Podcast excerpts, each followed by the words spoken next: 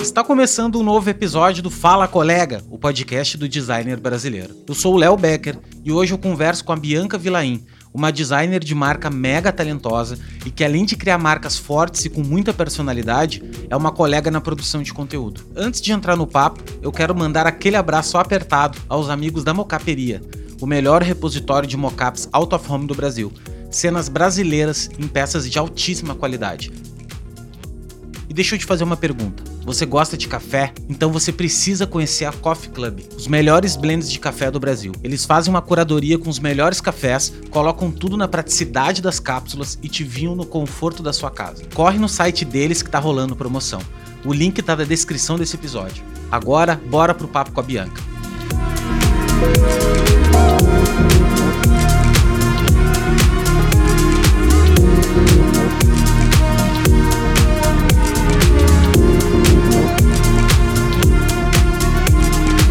Bianca, muito obrigado por tu ter aceito aí, né, fazer parte de mais, mais um integrante aqui do, do nosso querido podcast. Muito obrigado de verdade por estar gravando isso comigo. É uma honra de tê-la aqui.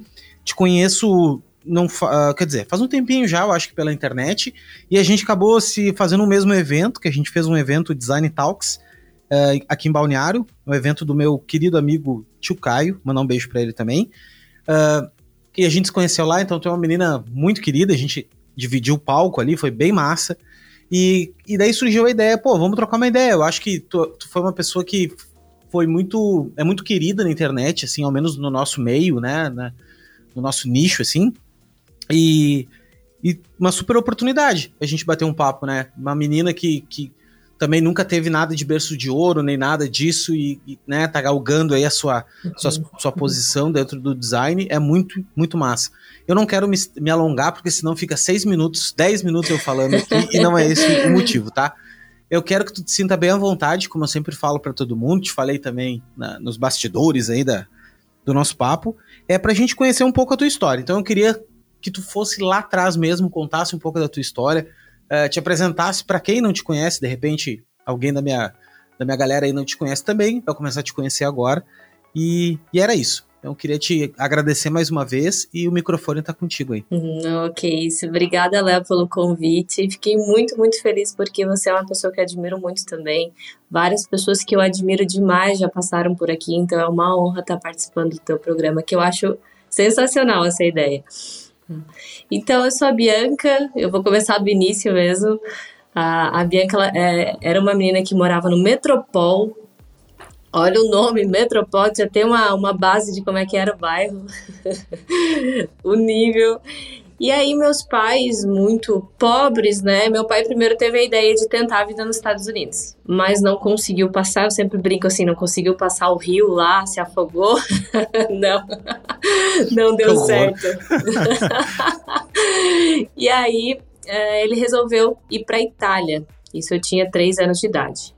Ele foi no começo, começou a trabalhar e alguns meses depois foi eu e minha mãe. E aí a gente teve oito anos assim de fartura, né? Nossa, lá na Itália tu consegue encher uma geladeira com 70 euros, 50 euros, tu enche uma geladeira inteira, assim.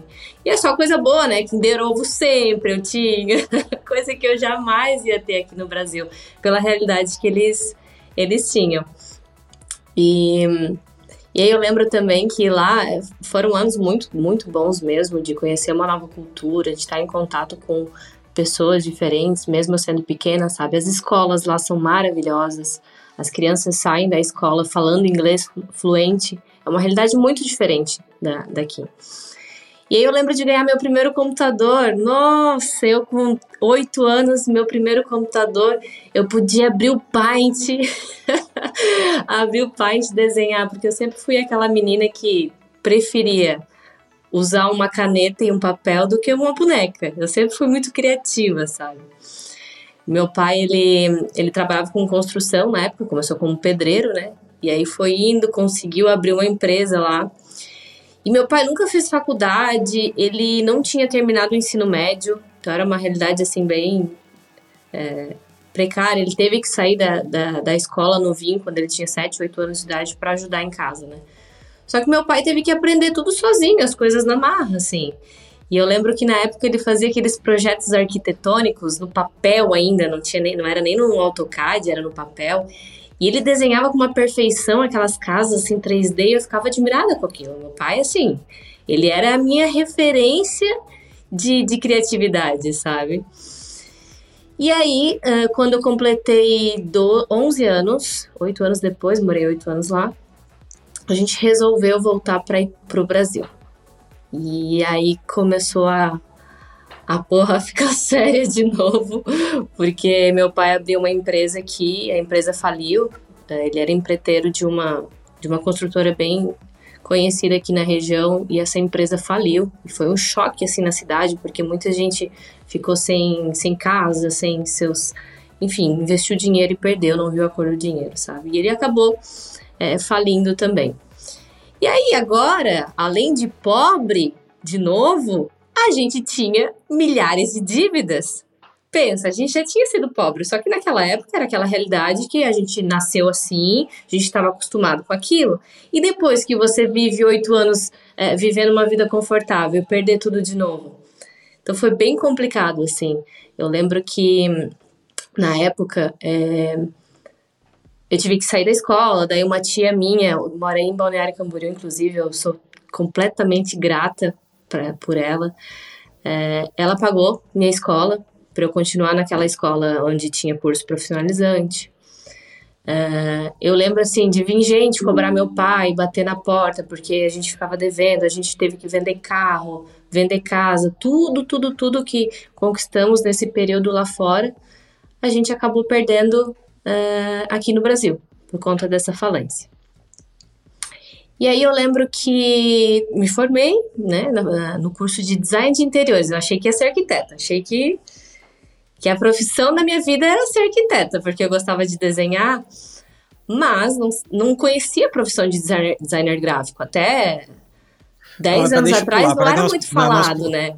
É. Nós pulamos uma etapa, peraí. Tu tinha 8 anos, voltaram. Uhum. Aí foi uma foi uma bad, quebrou e tal. Uhum. E daí um, daí, daí, tu viveu uma infância ali, né? 9, 10, 11, 12 é, anos. Dos 11 aos 18 anos ali, me formei no ensino médio, em Criciúma, com a ajuda da minha tia, meu pai trabalhando, uh -huh, meu pai trabalhando empregado e tal, porque ele odiava trabalhar empregado, né? Ele tinha que abrir empresa, ele tinha aquela coisa, aquele espírito empreendedor dentro dele, sabe?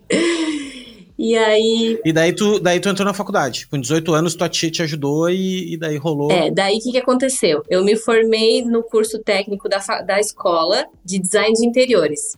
Porque era aquela escola que tinha curso técnico, que daí eu fazia uhum. é, escola tarde, o curso de manhã. E aí me formei, e nisso meu pai resolveu abrir outra empresa em Joinville, com, a, com um amigo dele, com um sócio dele. Tá. E aí a família foi inteira para lá, e eu aproveitei para fazer o curso, o, o estágio do curso. Tá? Então foi meu primeiro emprego no escritório de arquitetura. Meu primeiro salário, né? Eu podia comprar minhas coisinhas, até que chegou o grande momento de fazer faculdade. Só que eu não tinha como, não tinha como pagar faculdade assim. Cara, eu lembro é, que eu, eu eu queria tentar a bolsa da faculdade, né? Porque não tinha como pagar e tal, então eu tinha que provar a falência da empresa do meu pai, tinha algumas, alguns meios de cons conseguir essa bolsa.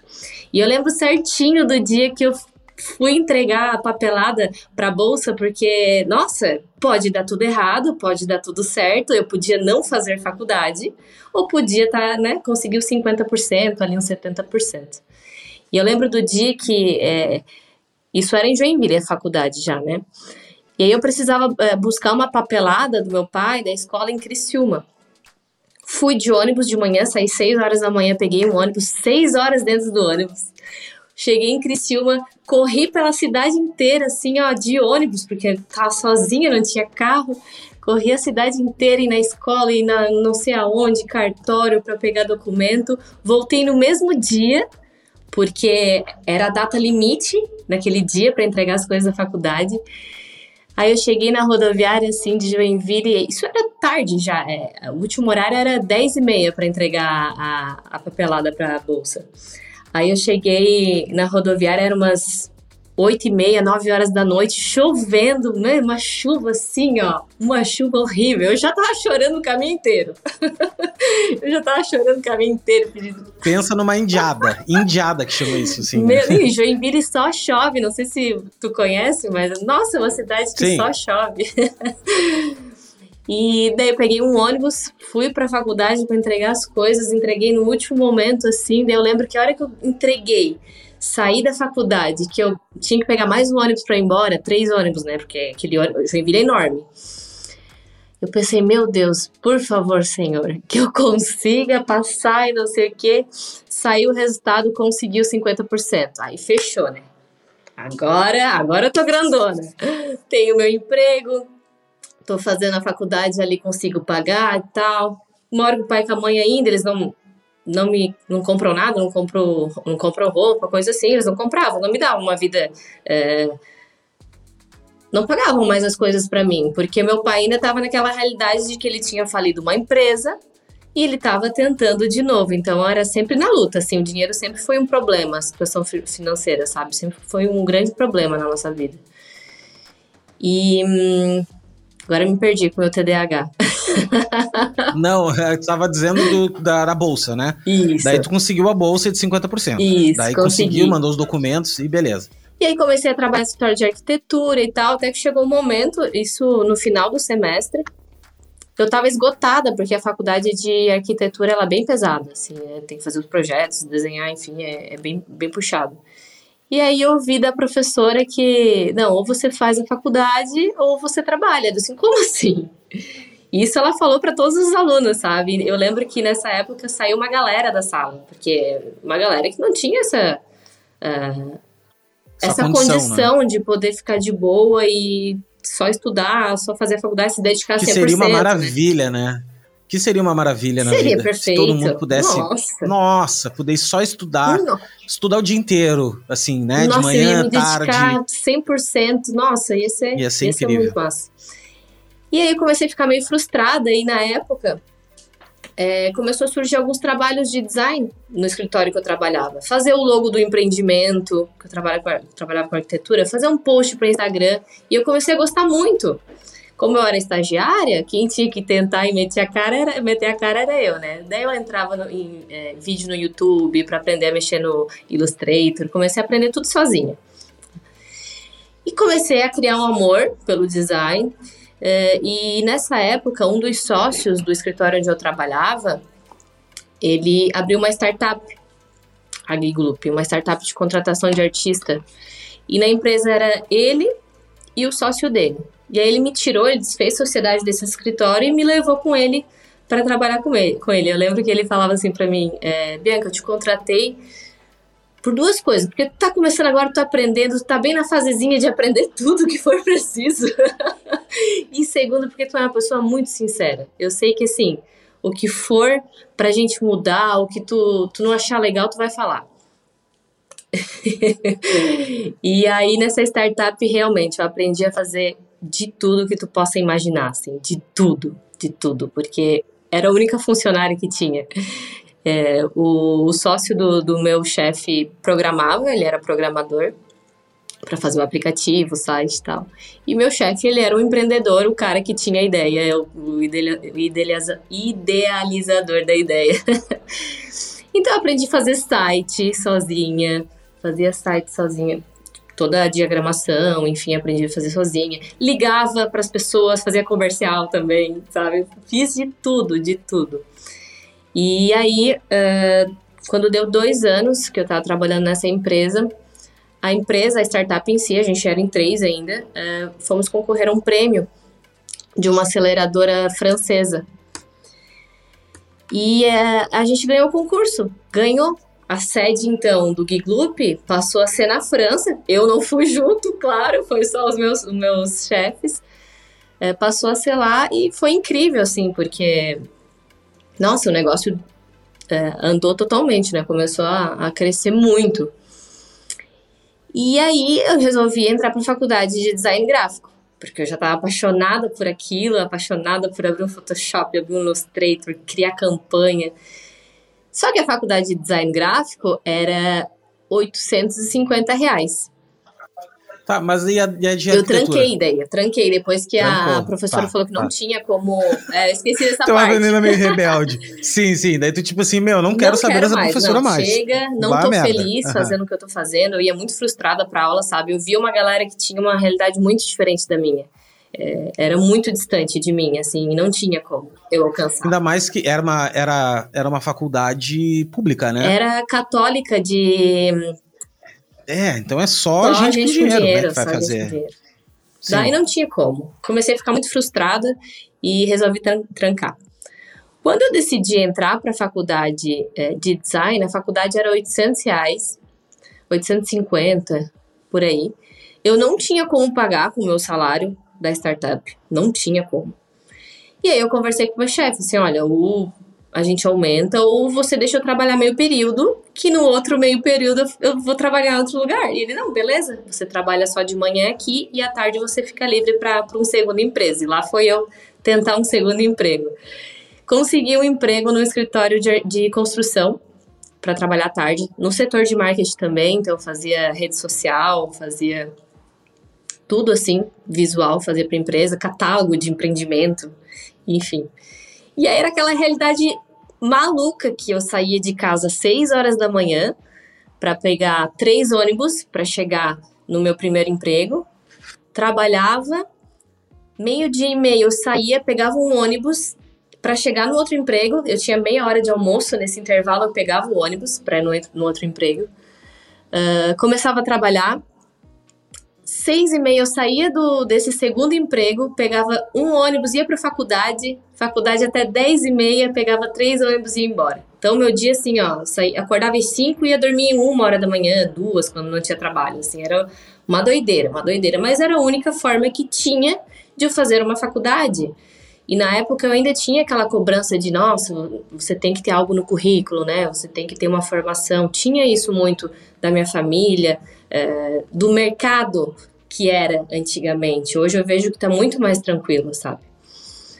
E hum, me perdi de novo. Não, não, é, desculpa, tava trancado aqui. É, não, tu tava falando da, da faculdade, Sim. né? De, daí tu foi pra design e da tua dificuldade, que tu falou isso também lá no Design Talks, da dificuldade de conseguir fazer, né? Porque ti- tinha que pegar dois ônibus só pra ir, dois ônibus pra voltar, e daí isso era um tendel. Mas daí tu acabou te formando, tu conseguiu te formar. Consegui, consegui me formar com muita luta, suor. Meu Deus, emagreci um monte naquela época.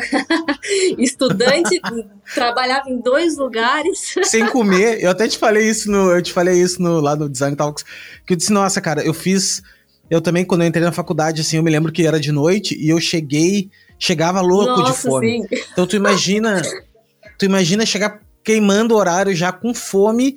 Que o que, que tu ia fazer? Daí tu come o quê? Um pastel naquelas, naquelas Eu coisas levava que tem um clube lá, social, né? E não esqueça, eu levava clube Ah. social. Meu Deus, eu enjoei de comer. tu nunca mais comeu clube, é, nunca mais não, é comeu. uma coisa que não tem nunca mais aqui em casa. Aí tu te formou, consegui me formar. formar. Consegui me formar. E aí a minha carreira começou a, a, a se desenvolver, porque eu comecei, saí da, da startup, fui trabalhar em uma agência no meio de tudo isso, né, no meio de eu me formar, e nessa agência ela era especializada em data science. Então eu tinha aquela experiência de analisar o design como resultado, como dados mesmo. Então tudo que a gente fazia na agência, no final do mês a gente fazia análise do que estava performando melhor. Foi uma experiência incrível, incrível, porque eu fazia uma campanha numa tarde, fazia uma identidade visual numa tarde, é aquela vibe frenética de agência, né? Que tu aprende muito. Tu sofre porque é uma parada, cara, parece produção, né? É pastelaria, produção, né? produção, produção, É. produção, parece uma máquina, mas tu aprende tanto nessa fase. E, cara, eu acho que assim, ó, você trabalhar numa agência assim é a melhor escola que tu pode fazer. Melhor escola. Porque tu vai ter que aprender a fazer, tu tem horário para terminar aquilo rápido e tu vai se virar, tu vai aprender.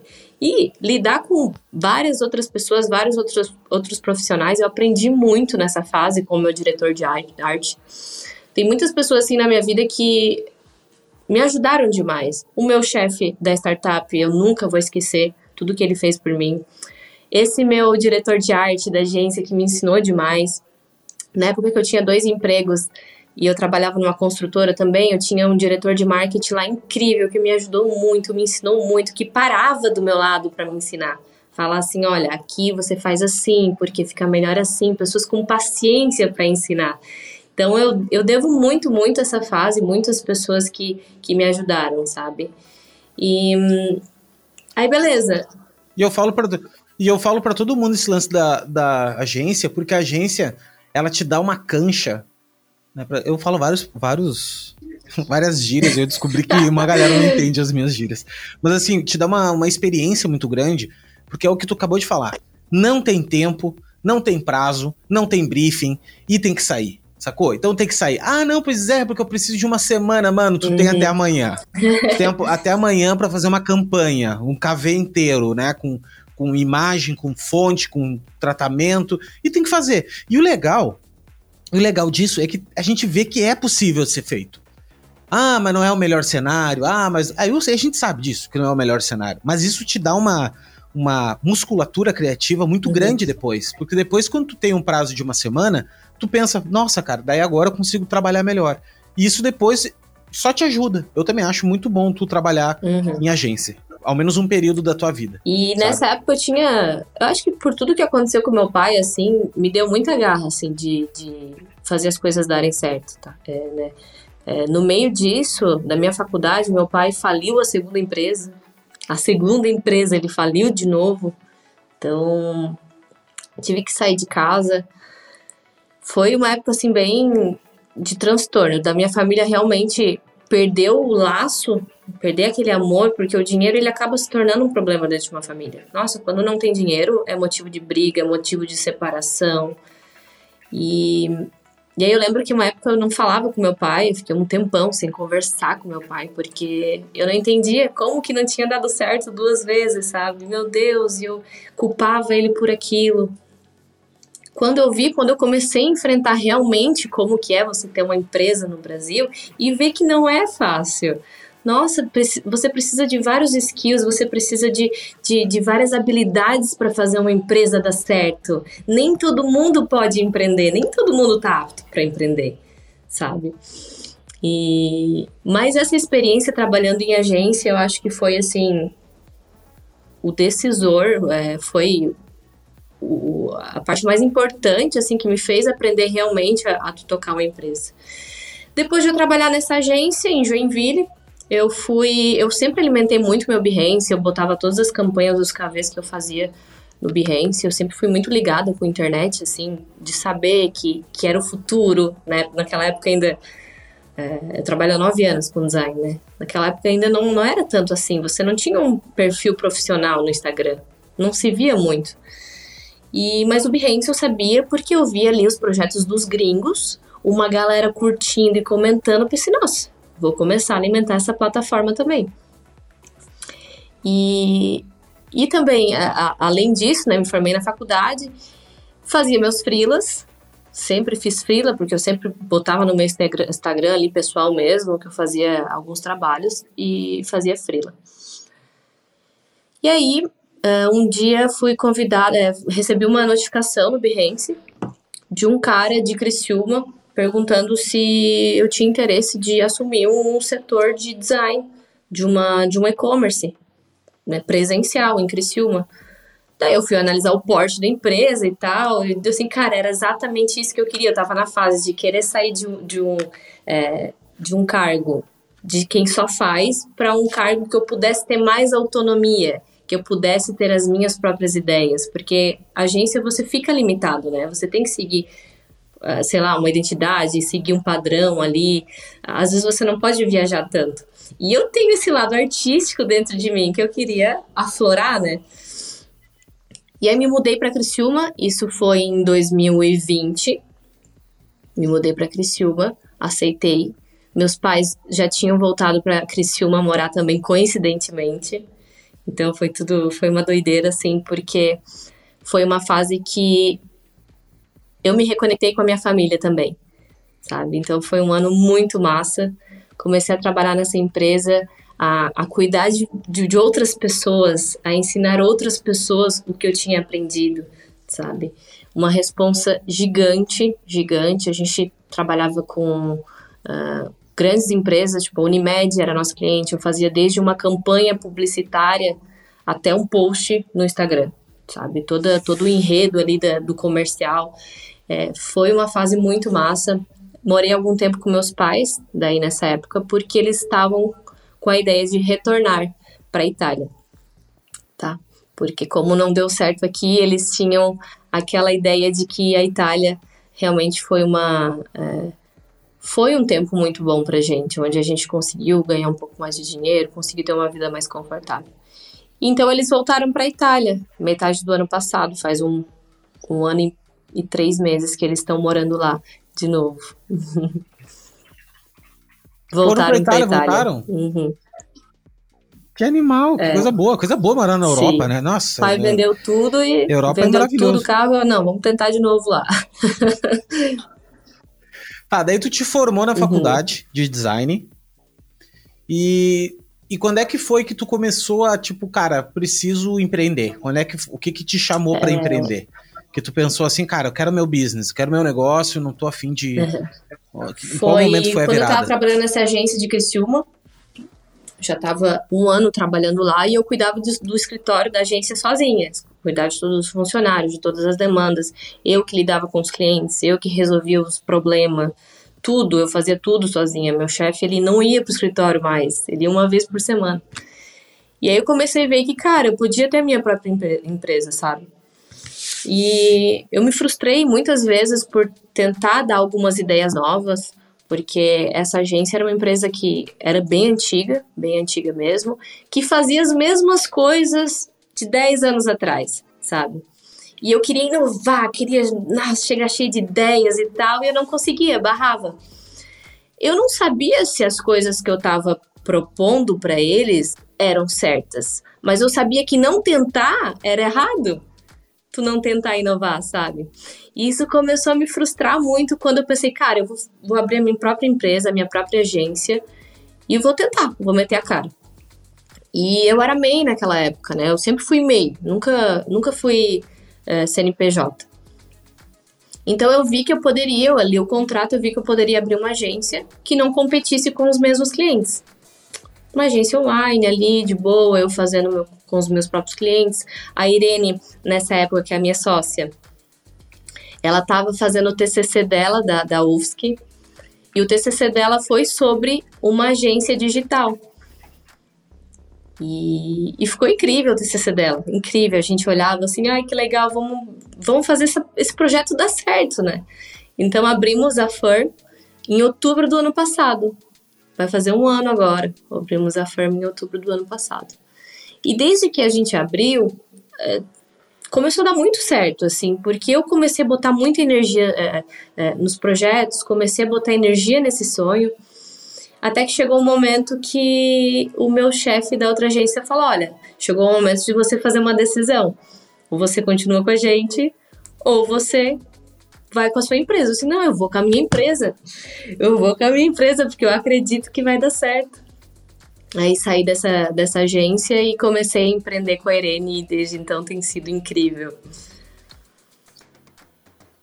E quais são as dificuldades que vocês mais enfrentam, assim, falando de negócio, assim, como é que vocês fazem um processo de prospecção ou, ou um cliente vai se conectando ao outro, porque a gente sabe que a maioria das perguntas, assim, que tu uhum. também deve receber bastante, tu produz bastante conteúdo, é, ah, meu, como é que eu consigo cliente? Como é que, como é que foi para vocês, assim, esse processo? E ainda é, né? Eu acho que Sim. é uma coisa infinita. Como é então, que vocês fazem? no começo foi criando conteúdo, alimentando Behance, uh, dedicando o nosso melhor, coisa que a gente faz até hoje, né, claro, mas é, era uma energia surreal em cima do, dos clientes, poucos clientes que vinham através do Instagram.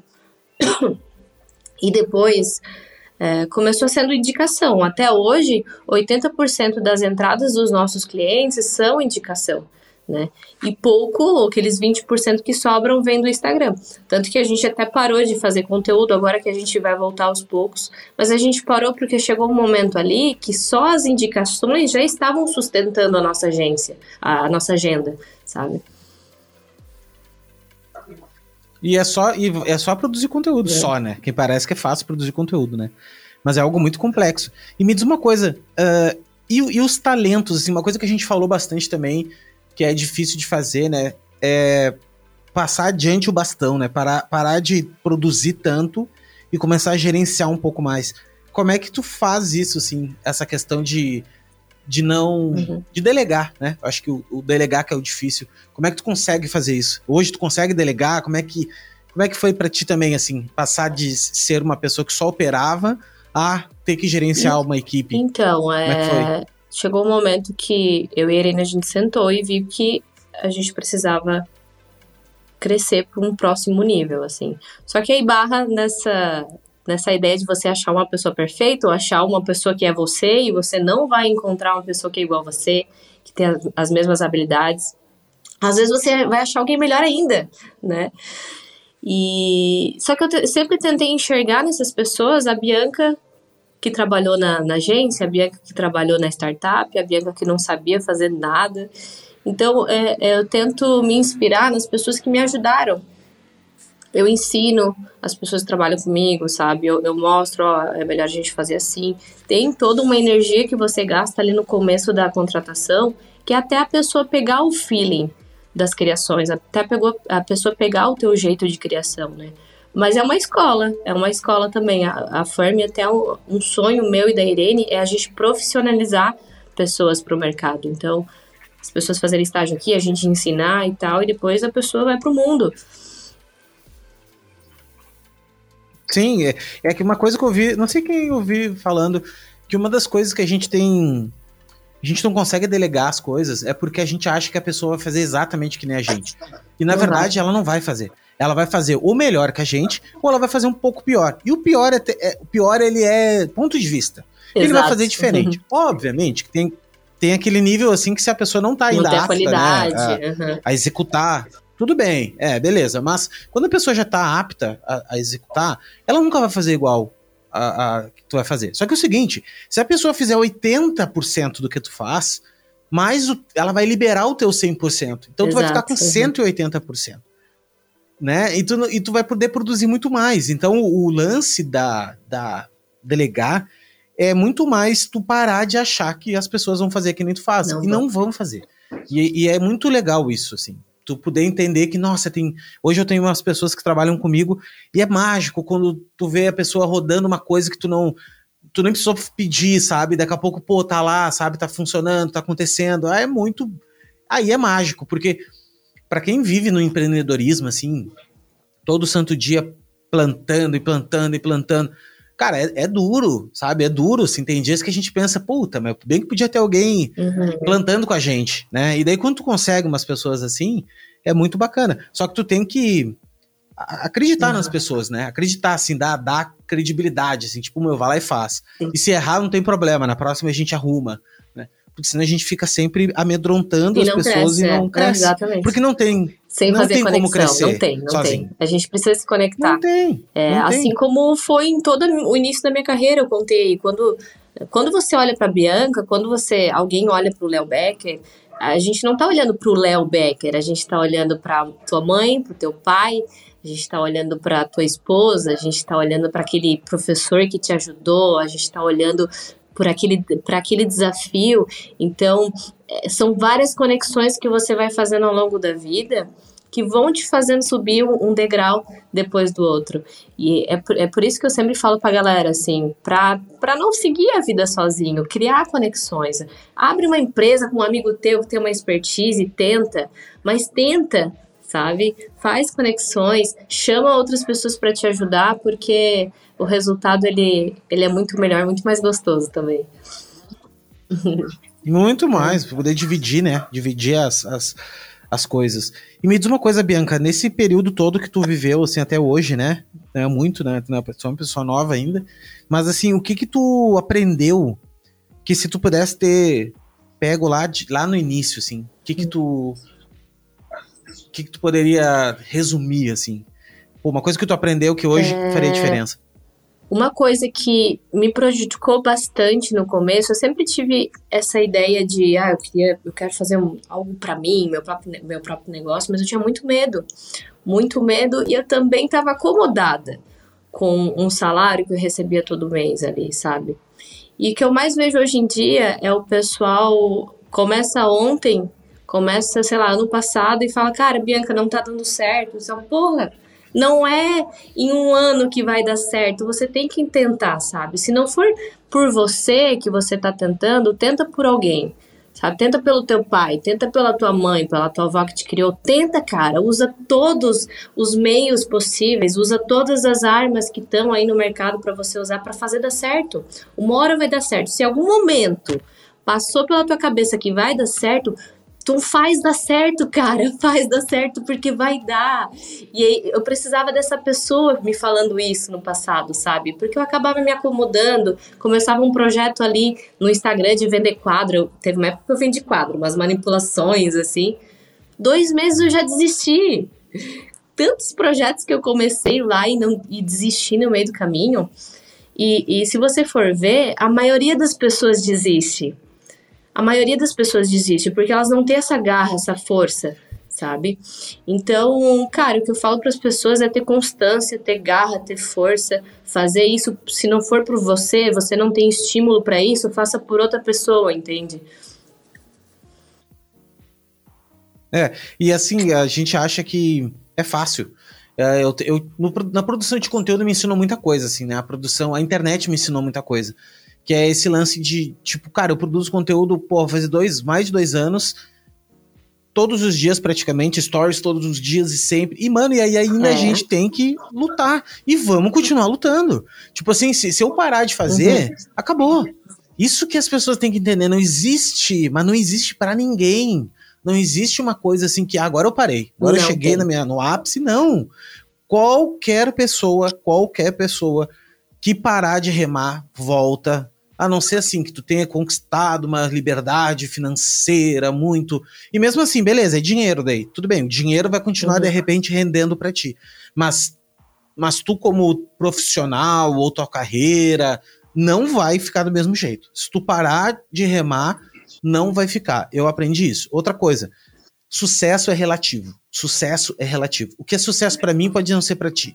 Né? Então a gente tem uma coisa na internet hoje que a gente fica medindo, medindo o sucesso com a régua dos outros. Então eu vejo a Bianca postando uma coisa, eu acho que, ah, não, como é que a Bianca conseguiu, sei lá, 100 mil seguidores? Ai, como é que ela fez? Eu vou ter que fazer também e tal. Meu, é outro é outro esquema, ela é outra pessoa, ela tem outras pessoas que seguem ela, tem outra história de vida, outro. Tudo é diferente. Então, a, a gente tem a, a, a rasa né, noção de que uhum. todo mundo é igual. Não é igual. Então, assim, siga fazendo. Outra uhum. coisa, constância, o que tu acabou de dizer. O que manda na vida da gente é a constância. Mas qualquer um, tu vai ver atleta falando, tu vai ver empresários, tu vai ver mãe, tua mãe, se tu pensar assim, é constância. Nossa mãe teve constância. Se ela não tivesse ali sempre o tempo, tempo todo, educando, tal, fazendo, meu, tu não ia se criar, entendeu? Uh, tudo precisa de constância na vida. Por que que tu seria diferente? E outra coisa, tu falou agora também, a mais importante, se não a mais importante, é a tudo leva tempo para dar flor. Sempre vai demorar um tempo. Eu tenho mentorados às vezes que tem um garoto que é muito assim, ele é um fator assim que é para mim o mais diferente de todos. Que cara, o guri tem, sei lá, 19 anos. Ele começou com design, ele tem até talento, tem um bom trabalho já e tal. Mas faz, cara, meses que ele tá trabalhando. E o cara quer ganhar 10 mil. Ele já tem na cabeça dele que ele quer ganhar 10 mil, ele quer. Porra, porque os caras estão ganhando 30 mil, cara, como é que eu vou ganhar 30 mil? Eu falei, cara, olha só, velho.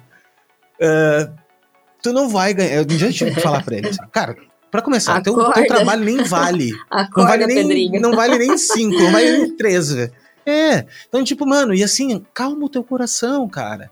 Primeiro de tudo, tu não, teu trabalho não tá maduro ainda, tu não tá maduro, porque uma coisa é real, assim, quando a gente tá maduro para tudo na vida. Isso eu aprendi agora com 36 anos de idade. A vida te dá quando tu tá preparado para as coisas. Uhum. Ela não te dá antes. Por quê? Porque tu já tem acesso a tudo, na verdade. Tu já tem acesso a tudo, só que tu não entendeu ainda que tem. E daí quando tu vai ficando mais velho, tu, ou, ou nem precisa nem ser velho, mas tu vai tendo, tendo maturidade e tu vai tendo qualificação para as coisas da vida, elas vão uhum. aparecendo para ti. Né? Então é um relacionamento que daqui a pouco tu não tinha idade, maturidade para ter, daqui a pouco tava na tua frente ali, pum, daí tu, tu engata num relacionamento. Dinheiro, mesma coisa, daqui a pouco, pô, um projeto. Como é que eu fecho um projeto de 10 mil hoje se antes eu só conseguia fechar de 3? Porque a tua cabeça mudou, tua mentalidade mudou, né? Tua, teus gastos, teus custos, tudo mudou. Então, não queira que do dia pra noite tu vá fazer a coisa e a coisa vai acontecer. E assim, aí que mora a chave. Tu tem que Exato. amar o que tu faz. E não é que tu vai amar o tempo inteiro. Né? Não é assim, ah, eu amo o tempo inteiro. Não, velho. Nossa. Eu adoraria não fazer porra nenhuma. Essa é a grande verdade. Eu adoraria, né, tipo, ficar olhando Netflix o dia inteiro. Mas se eu tivesse que fazer alguma coisa, o que uhum. eu faço, eu amo. Eu amo fazer. Eu amo fazer isso que eu tô fazendo aqui, sabe? Que o que me rende de dinheiro não paga nem nem o custo de eu estar tá fazendo isso aqui, mas eu amo fazer isso aqui. Uh, produzir conteúdo eu amo. Então eu amo. Então o que acontece quando tu ama? Tu ama, tu aguenta mais tempo. E quando tu aguenta mais tempo, Exato. tu colhe os frutos. Então quando alguém olha para mim, tipo assim, ah, Léo, pô, todo mundo te conhece. Mano, ninguém me conhecia há dois, três anos atrás. O que, que eu fiz? Eu, eu, eu, eu, todo dia fazendo alguma coisa. Todo dia, todo dia, todo dia, todo dia. Chega uma hora que, tipo, cara, opa, começou a engrenar. E mesmo assim, ainda eu tenho que todo dia. E eu já sei, eu já aceitei uhum. que vai ser pro resto da vida isso. Dependendo de onde eu quero chegar. A não sei que chega um nível lá que eu penso, ah, meu, tá bom aqui, não quero mais. Mas mesmo assim, para me manter naquele nível, eu vou ter que continuar ao menos naquele nível ali, ao menos uhum. fazendo o que eu já fiz, né? Então são algumas coisas que eu, que eu aprendi é, assim, eu, na, na, no decorrer da. Eu tem acho tudo a ver que com isso que tu disse. Não só a constância, mas tu também não ser uma pessoa conformada que acha que fazendo a mesma coisa sempre você vai sair do lugar, né? Eu acho que assim, ó, quando a gente pensa que sabe, sabe de tudo, que a gente sabe de tudo, a gente não sabe de nada. Como eu te falei, eu saí do evento lá com a cabeça nas nuvens, cheia de ideia, coisa que a gente vai mudar, a gente vai passar por um processo de mudar várias coisas agora na firm, nos meus processos, nas minhas criações, porque o que eu sei já está sendo pouco agora para mim. Eu preciso de mais, agora preciso saber, saber, mais. Então a pessoa ela se mantém nessa constância de estudar sempre, tá sempre colhendo informação, sempre atualizando também. Tem muita coisa nova que vem lá de fora que a gente pode estar tá pesquisando, sabe? Para você se destacar no mercado. Porque fazer mais do mesmo, cara, tem tanta gente já. A gente fala que o, ah, o designer não está saturado. Cara, ele tá sim, tá saturado sim. Eu vejo uma porrada de gente fazendo a mesma coisa, fazendo coisa igual, e isso me deixa um pouco nervosa também, porque eu não quero ser só mais uma designer, sabe? Eu quero ser uma pessoa que, que entrega resultado, que faz um trabalho foda. Então eu tô, eu fico nessa nesse conflito de estar tá sempre me cobrando também, até certo, certo ponto isso é saudável, até outro ponto não é. É uma loucura. É, mas é que isso é, é cansativo até um por um lado, né? A gente fica sempre se cobrando. Mas eu vou te falar umas coisas que me fizeram também a diferença na minha vida, principalmente no conteúdo também, que é assim, ó. É, primeiro de tudo, não existe outra Bianca no mundo. Só existe tu. Ponto. E só existe o Léo, um dele, e mesmo que tu tenha uma irmã gêmea ou um irmão gêmeo, uhum. não é gêmeo. Ele não é tipo assim, são seres diferentes, são pessoas uhum. diferentes com almas diferentes. Então, essa é a primeira coisa na vida que tu tem que entender. No momento que tu entendeu isso aí, daí tu começa a pensar o seguinte: puta, eu sou o único. Tu é o único. Então tá, então eu não preciso ficar copiando os outros. Uma coisa que eu vejo na internet direto, assim, uma coisa chata, é tipo assim, ah, Léo, eu queria produzir conteúdo. Daí tu vai ver lá o Nossa. material do cara é cinco fontes, não sei do que. Três coisas, não sei das quantas, sabe? É legal, velho. Volta e meio eu publico lá umas uhum. listas também. Quando eu tô cheio, assim, com muita coisa legal, ah, vou uhum. publicar uma lista porque funciona, puta, todo mundo compartilha e tal. Tudo bem, uhum. tem, a, tem a parte marketing aí que a gente tem que usar também. Só que a mágica não tá nisso. A mágica tá em as pessoas querem ver o teu conteúdo pessoal, cara. As pessoas não é tua vida particular. Tô falando disso. Eu tô falando assim, qual é a tua visão sobre essa tipografia? Qual é a tua visão sobre essa tipografia que tu achou legal? O que, tu acha dessa tipografia? Grava isso, né? E não e para de achar porque o, o Zezinho tem, porque o Léo tem. Eu falo para todo mundo isso também assim, ó. Meu, se eu te faço mal de algum momento, no sentido assim, ah, Léo, quando eu vejo um stories teu, eu me sinto mal. Me sinto mal porque eu queria Pô, queria ter o que tu tem, né? O normal, meu, a gente tem isso na vida. Eu dou a dica, para de seguir. Para de seguir. Me silencia lá. Uhum. Tá tudo bem, não precisa parar de seguir, mas me, silencia. Por quê? Porque assim, isso faz parte da nossa vida, cara. Então, a gente tem que estar tá na internet para fazer bem. A gente tem que estar tá na internet para se inspirar, né? A gente uhum. não tem que estar tá na internet para ficar sofrendo. E eu, quando eu brinco, sempre falo disso, mas, por exemplo, o André. O André é um o cara. O, o Ed Brand. Não, o Lona não. O Lona também, mas o Lona é por outra coisa. Mas o Candeloro, ele me, me, ele me dá uma ansiedade por causa que o Candeloro é um cara que produz demais. Sim. Ele produz muito. E daí todo dia é post novo, é trabalho novo. Aí então eu, tem épocas da minha vida que eu sigo, sigo um, sempre. Um filme, meu Deus do céu, não, eu preciso estar produzindo. É, tipo, é, eu procrastinando, bem de boa, e o cara, meu, olha só, pô, projeto Europa, projeto não sei o quê. Então ele é um cara que eu sempre brinco com ele, porque ele, para mim, ele é o mestre da produtividade. Ele é. E não é produtividade ruim, ele produz muito, muito com muita qualidade. E às vezes eu silencio ele. Por quê? Porque ele me dá uma ansiedade. E tá tudo bem, eu falei isso pra ele já, assim. E tá tudo bem, cara, porque é o seguinte, a gente, a, a, a, a gente tá na internet, na internet uhum. que eu digo assim, tu tá ali navegando, tá nessas coisas, para se inspirar, né? não é para ficar fazendo mal. Então eu acho que tu é, então eu acho assim que tu tem que ser único na vida, tem que parar de copiar os outros, tem que parar de de se comparar, porque o Léo tem isso. Faz o teu, cara. Cada um faz o seu que vai dar tudo certo, entendeu? Sim, no final sim. dá tudo certo. É que no final, na final é, não tem é, final, né? Eu é. acho que essa é a graça, né? Tipo, não tem final, não tem topo da montanha. A gente vai crescendo, vai, vai escalando. Eu vi quem é que falou isso também um dia desses. Acho que foi o. Ah, foi o André Matarazzo, um dia que eu adoro o André Matarazzo.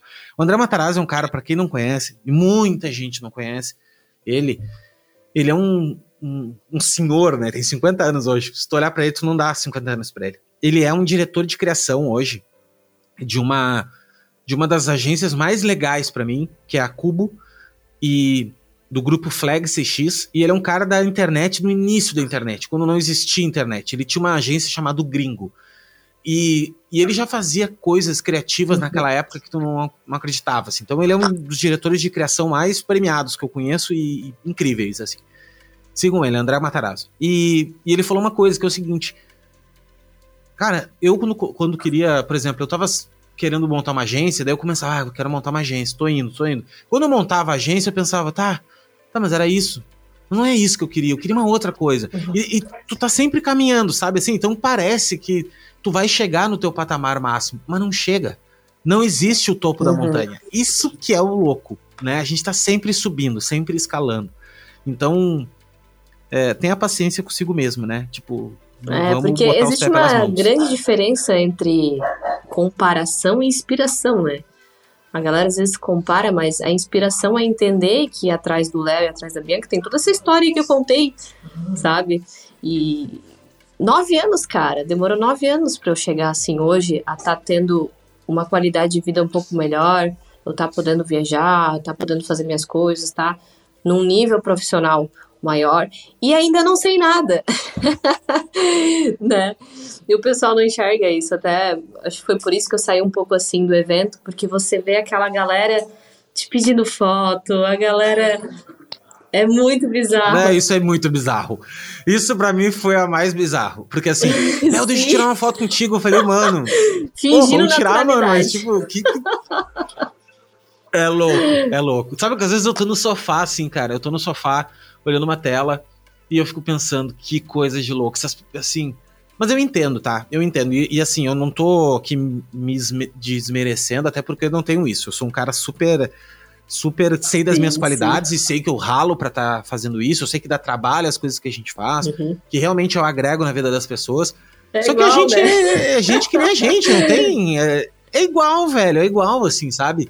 Mas eu acho muito bacana, eu, eu me sinto uhum. lisonjeado de verdade, assim, porque eu faço com muito carinho mesmo, faço com, com muito amor. E assim, hoje eu vivo disso, sabe? Hoje eu realmente vivo disso, assim, apesar de não sou, eu não consigo ser aquele cara do lançamento, o cara aquele, ah, do, uhum. abriu a boca, tá vendendo alguma coisa. Eu não consigo ser assim. Inclusive, eu, eu, eu acho que eu entrego muito mais de graça do que eu cobro, mas eu uhum. me sinto bem assim, sabe? Assim, eu me sinto confortável. Eu, quando eu vendo alguma coisa, eu sei que eu tô entregando bem mais uhum. do que vale aquilo, então para mim é maravilhoso.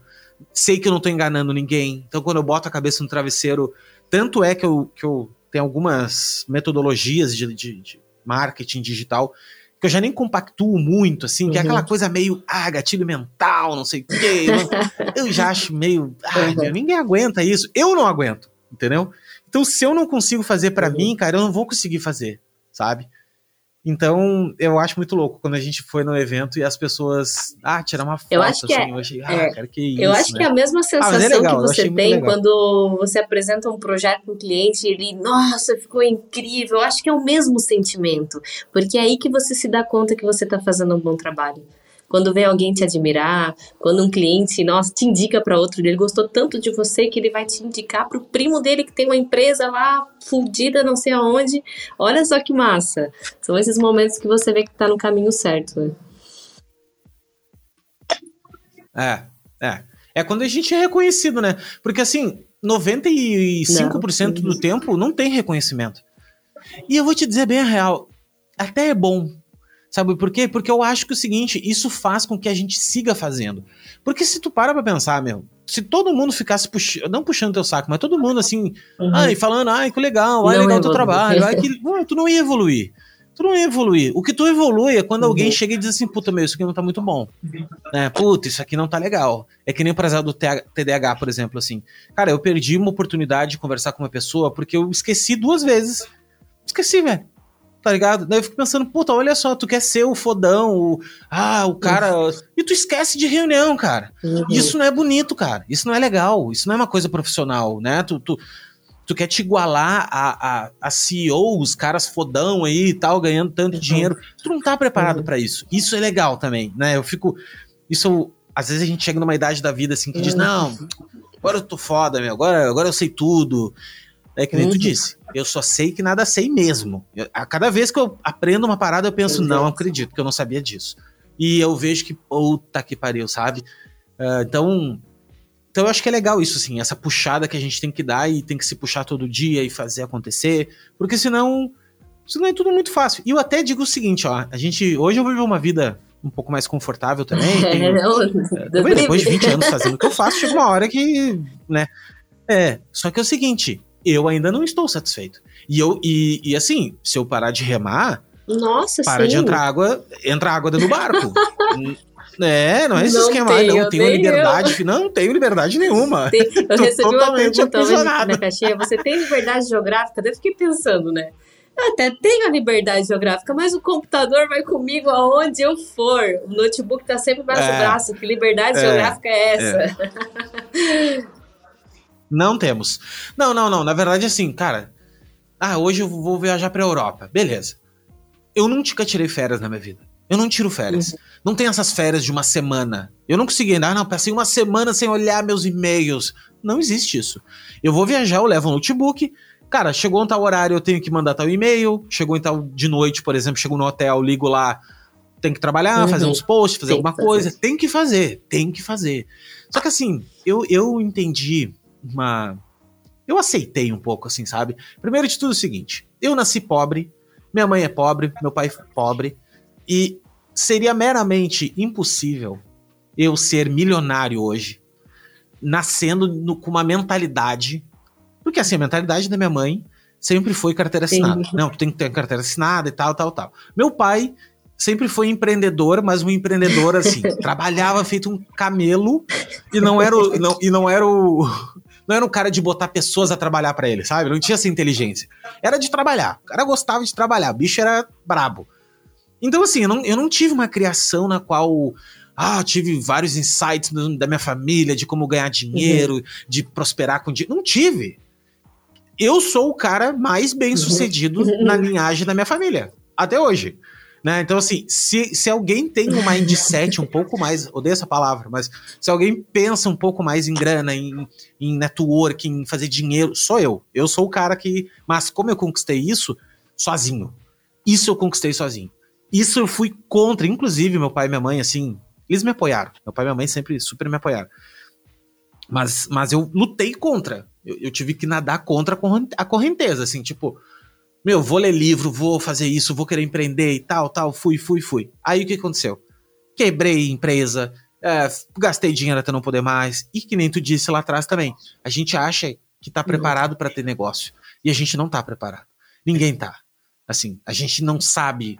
Quando tu pensa em ser freelancer, uhum. é uma coisa. Ser freelancer é uma coisa. Tu, tu tem só tu, a gerência é só tu, aí tu tem ali um, MEI ou uma empresa que gera poucas notas, então é muito fácil. Mas quando tu tem equipe que tu tem que vender, tu tem que gerenciar, é muito mais difícil. Então, uh, a gente olha na internet hoje o cara, ah, milionário, 20 anos, 6 em 7, papapá. Mano, não cai nessa, velho. Isso aí é, é 0,1% das pessoas, uhum. cara. É... E tu não sabe a história do cara, tu não sabe que, que ele fez pra estar tá ali. E outra coisa, Exato. pra ganhar 100 mil reais, meu, uhum. tu tem que investir 50, tá ligado? Não, não, não. Não existe. Ah, eu vou fazer 6 em 7. Fazer com o quê, não velho? Com, com, com mil reais? Tu não vai fazer, cara, entendeu? Então, ah, cara, são verdades que a gente tem que dizer, sabe? Eu, eu ao menos digo a minha verdade. Eu acho que de repente tem alguém aí que vai dizer: não, o Léo tá. O Léo não, eu consegui sozinho fazer meu milhão. Beleza, eu acho que tem gente que consegue. Mas eu acho que é muito mais difícil. Hoje, com 37, eu ainda. Nossa, sim. Tenho um monte de crença limitante. É, é, eu tenho que ficar pensando seis vezes antes de ah, vou comprar um negócio, eu fico pensando, ah, mas. O espírito de pobre ah, não sai da gente, será né? que eu vou ter dinheiro eu até final não. mês? Nossa. Não sai, cara. Não sai. Não, vou no sushi, louco, ah, tô grandão. Mas eu pago assim, pensando, ah, pois é, mas é. Daí eu me, eu me, eu me educo. Eu digo assim, não, cara, porra, que isso? Nunca faltou, não vai faltar agora e tal. Mas tu tá sempre assim com esse pensamento, sabe? Então. É. Mas é normal, é da nossa tinha, criação. A gente, a gente foi eu e a assim, a gente morou uma época junto, né? Pra, pra gente dar o start da empresa. E aí, é, é costume da minha mãe de guardar as coisas assim eletrônicos e mandar arrumar os eletrônicos. Tipo, ah, o secador ele estraga, você manda arrumar o secador. Eu tinha um secador lá em casa que eu já tinha arrumado seis vezes. Aí cada vez o intervalo entre um estrago e o outro ia ficando mais curto. E aí ele assim, Bianca, joga fora esse secador, vai comprar um secador novo. Se não, eu vou lá levar meu tio, ele arruma. Mas isso, mas é que tá, isso eu não acho errado. Porque isso é uma coisa de obsolescência programada. Isso é uma coisa assim, tipo, cara, arrumar as coisas, que nem roupa. Cara, roupa a gente chegou num nível hoje uhum. que se descostura é, uma roupa, verdade. tu não costura mais uma roupa. E tu deveria costurar. Eu tenho uma, um corta-vento que rasgou embaixo. Eu não sei, fui fazer assim e descosturou. Eu não tenho nem agulha em casa para arrumar. Tá Daí tu pensava, ah, vou tá botar errado. fora e comprar outro. Isso tá errado. Isso eu acho que nós, tu não tá errada nisso aí. Mas eu entendi o que tu quer dizer, né? Pensamento, né? Tu fica pensando, é que nem assim, por exemplo, eu odeio. Vou até falar uma coisa assim que, por, por favor, não me interpretem mal. Eu, eu sei que existem pessoas que não têm nem isso. Mas eu, comida requentada. Eu não gosto de comer comida requentada. Não é a melhor do mundo, tá? Não é a melhor. A não ser assim. Tem algumas comidas que são boas, tipo uma carne de panela que tu fez, uh, deixou na panela ainda, vai lá e aquece, fica gostosa. Algumas comidas ainda ficam gostosas, mas a grande maioria não fica. Então, tipo, quando tu é um casal que é só duas pessoas, quem mora sozinho com mais uma pessoa só, sabe a dificuldade que é cozinhar para duas pessoas. É muito difícil. Ou sobra comida, daí as pessoas dizem assim: ah, Léo, tu tem que fazer marmita. Eu não vou comer marmita, velho. Eu não vou, tá ligado? Eu não vou porque. Então eu faço todo dia comida. Mas é aquele pensamento: pô, mas ah, tu vai botar fora comida. É horrível isso, né? Mas às vezes eu boto fora comida. E tá errado. Daí o que, que eu faço? Eu peço comida. Mas daí tu fica naquele dilema. Pede comida, uhum. né? Não é tão boa comida, porque fast food, aquela coisa toda, né? Ou tu faz uhum. comida e desperdiça. Ou junta. Daí eu junto a comida, bota na geladeira e nunca come. Então é um, um eterno. É. Ah, eu um eterno problema. Ser pobre é brabo. Da minha mãe, entendeu, parece que eu abro o lixo tá com a minha mãe assim, me olhando pra cima, jogando comida fora, minha. Não dá. Vai comer, vai requentar isso. Que a gente vai quebrando, né? Tá louco. A parada do iFood. Essa foi sexta-feira, eu queria pedir é, um, um, sushi, só que aqui na Praia do Rosa é tudo muito caro. Sushi, coisa assim, é muito caro e às vezes não é um sushi bom. Muito cara, eu queria tanto comer, mas ai, 100 reais, 80 reais, ai, não, eu pedi, comi, não era um sushi bom, daí, nossa, aí o arrependimento amargo, um arrependimento é, amargo, falando, ai, é nunca horroroso. mais vou pedir sushi é aqui. Horroroso. é. Aí tu é, te sente 100 reais mais pobre, né? Assim, tu não... É, é. Não, mas isso é isso eu aprendi, assim, de não ver preço nas coisas. Por exemplo, assim, Ah, eu vou no supermercado fazer compra, tá? Aí tá, beleza. Daí tem um molho de tomate, vou dar o exemplo do molho de tomate. Tem um molho de tomate lá que custa 3 reais. Aí tem outro que custa 7. Ah, é o dobro do preço. É de vidro, Ele é muito mais gostoso o outro. Aí não, cara, e é gostoso. Tem um molho que eu compro que ele é muito gostoso. Daí eu fico pensando assim, velho. Cara, eu vou economizar de repente uhum. alguns reais ali, só que a comida não vai ficar tão boa. E daí depois, cara, eu vou me arrepender de ter feito essa economia uhum. porca. Então tem algumas economias que eu não faço. Eu uhum. faço economias tipo assim. Isso não tem nada a ver, mas tipo, cheirinho do banheiro. Sabe aquele cheirinho que tu bota, né? Aí assim, esses dias eu fui no supermercado, eu moro aqui em Balneário Camboriú, né? Então é uma cidade que tem de tudo, tem pra caro e pra barato. Aí eu fui no supermercado, perto de casa aqui, 35 reais o cheirinho. Meu, lá no, no outro supermercado custa 20. Daí eu uhum. pensei, não, daí tudo bem. Aí é uma diferença muito grande. É, eu não, não vou né? aqui ai, pagar de rico e vou comprar o de 35, né? Mas quando é uma diferença muito pequena, eu, uhum. eu evito fazer essa economia porca, sabe? Eu evito, sim, porque eu sinto que no final do mês não dá diferença. Mas eu entendo, assim, é, é aí que eu tô falando. Eu, eu hoje consigo ter uma liberdade um pouco maior, consigo assim ter essa margenzinha ali de ah, deu um pouquinho a mais. Mas se a pessoa, por exemplo, ganha mil reais por mês, dois mil reais, e tem que viver, sustentar a família, é. não tem como fazer isso, né? Então realmente tem que botar na ponta do lápis e Acho fazer. que é, é um, que de é um processo claro, de assim, é desconstrução, é né? Porque eu vivi a minha vida inteira nessa realidade de tem que poupar as coisas, tem que. Teve uma época que a gente sobrevivia à cesta básica que as pessoas davam, sabe? E aí do nada abro empresa, começa a entrar um dinheiro que eu nunca vi na minha vida, sabe? E agora? Vou gastar? Eu me permito ou não? Continuo sendo econômica? Então é uma coisa que tu vai desconstruindo ao, aos poucos, né? Não é fácil, não é fácil. É muito difícil, muito difícil. Eu tenho uma super. Minha mãe foi a pessoa que a mãe é. da gente. Mãe e pai são as pessoas para criar criança na gente. Mas, tipo assim, é, eu nunca fui, tive, faltou nada na minha vida, assim, de comida, nem nada disso. Mas eu também nunca tive nada. Uhum. Assim, ah, coisa de marca, nunca tive. Nunca tive. Minha mãe sempre me dava, mas eram umas coisas meio paraguai, assim. Aí, um dia, eu me lembro que minha mãe fazia blusão de lã. É, fazia, ela tinha uma máquina fazia blusão de lã, assim, né? Daí, uhum. na época, todo mundo com aqueles canguru da Nike, canguru da Adidas. Pô, custava uma banana aquilo. E minha mãe, Léo, olha só. fiz um pra ti aqui top. Assim, cara, ela fez um blusão. E tinha uma vizinha nossa que bordava, que tinha uma bordadora, assim. E ela bordou Mizuno. Lembra aqueles tênis Mizuno? É uma marca Mizuno. E me deu, cara, o blusão. Olha só, Léo, ah, coitadinha, assim, ela me deu assim. Ah, ninguém vai ver que não é, Léo. Olha só. Cara, quando é que a Mizuno fez Nunca blusão de lã? teve na coleção. E eu fui assim. com aquilo pro colégio. Não, velho. Então, assim, minha mãe sempre me deu as coisas é, meio fora de época, mas me deu, tá? Então eu não tô reclamando. Minha mãe querida, amo. E nas condições que nós tínhamos era isso. Só que ao mesmo tempo também tem, tenho isso hoje, assim. Tipo, eu vou, vou é. comprar um tênis. Cara, o tênis custou 800 reais. Fico pensando, não mano, 800 conto um tênis, meu. Não vou comprar. Daí tu pensa, tu pensa assim, né? Tipo, inclusive eu comprei uma vez ah, um Ultra Boost, comprei um Adidas Ultra Boost. Mano, juro pra ti que eu não gosto do tênis, mas eu uso até Sim. hoje porque, cara, paguei 800 reais o tênis. Então, eu tenho essas coisas com marca, sabe? Marca não, não me representa muito, assim. Tipo, eu fico, ah, vou pagar ali, vejo no, no, no coisa 500 reais uma camiseta, uma camisa às vezes. Eu penso, não, cara, não vou pagar 500 reais né? Não vou, né? Então, é crença. Mas assim, tem coisa que eu acho que é crença e tem coisa que eu acho que não vale mesmo. Tem coisa que eu acho que é. Assim, não é ficar pagando que, ai, não. Uh, eu, te, eu não tenho mais essa crença, eu pago 500 reais. Mas... Não, velho, tem coisa que não uhum. vale o Sim. dinheiro que a gente sua ah, pra, pra ganhar, sabe né? o suor que então, foi e que é todos é os dias. A gente, cara, mata um leão por é. dia, assim. É. A gente que tem empresa, tem funcionário, tem meta, é. é. eu participei de uma palestra lá em São Paulo, inclusive, que é. é. o palestrante, acho que foi o Pereira Morim. Ele falou sobre o platô que a empresa passa, né? Que é o crescimento, depois o platô. Na hora que eu vi isso, eu pensei, cara, eu tô no platô, e agora? O que, que eu faço? Era uma coisa, coisa nova para mim de empreender, né? Então, tu vai é, passar por todas as fases do empreendedorismo, que é quando você acha que, nossa, ganhou muito dinheiro, no outro dia você pensa, porra, perdi tudo que eu tenho agora, o que, que eu faço? como é que eu vou me alimentar mês que vem? Tem que ir atrás de cliente? Como é que vai ser?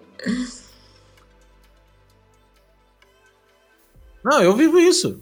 Eu vivo isso essa semana mesmo. Essa semana eu preciso vender tanto. que se eu não vender tanto, não tem, não uhum. vai fechar as contas, cara. Eu tenho que vender. Porque assim, cara, eu não tenho um pai que vai me dar 200 mil reais na queria mão e assim, Léo, voa, sabe, faz teu nome, é, investe. Ai, como eu queria. Meu pai, é, pai, empresta 500 mil para mim abrir uhum. um negócio, para mim ter dois anos na frente pago, sabe, assim, não tem, entendeu? Então é tudo é de, eu ganho de manhã para pagar de noite, assim a gente vai indo. E até porque quando eu me estabilizo, eu quero outra coisa. Ah, eu quero então mais, então eu quero crescer. E assim a gente vai indo. Bi, obrigado de coração por ter esse papo maravilhoso, meu. A gente poderia. Imagina! É, trocar horas e horas batendo papo, eu acho que é muito massa. Eu queria que tu desse, uh, falasse as últimas palavras, não, as, as palavras finais. Então, o conselho que, tá que eu dou pra galera, assim, eu acho que até a gente comentou aqui, é, pro pessoal fazer conexão, pro pessoal se aliar a outras pessoas, abrir e aceitar receber ajuda. Porque às vezes a gente não sabe nem receber ajuda, né? Pedir ajuda, ai, me ajuda com isso.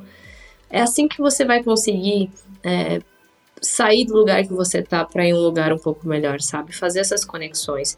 E não desistir no começo. Como a gente falou anteriormente, não seja mais um dessas pessoas que desiste no começo. Vai dar certo. Se algum momento da tua vida passou na tua cabeça que o teu sonho pode dar certo, vai atrás dele com unhas e dentes, não desiste porque vai dar certo. É só você colocar energia nisso, estudar e que vai dar certo.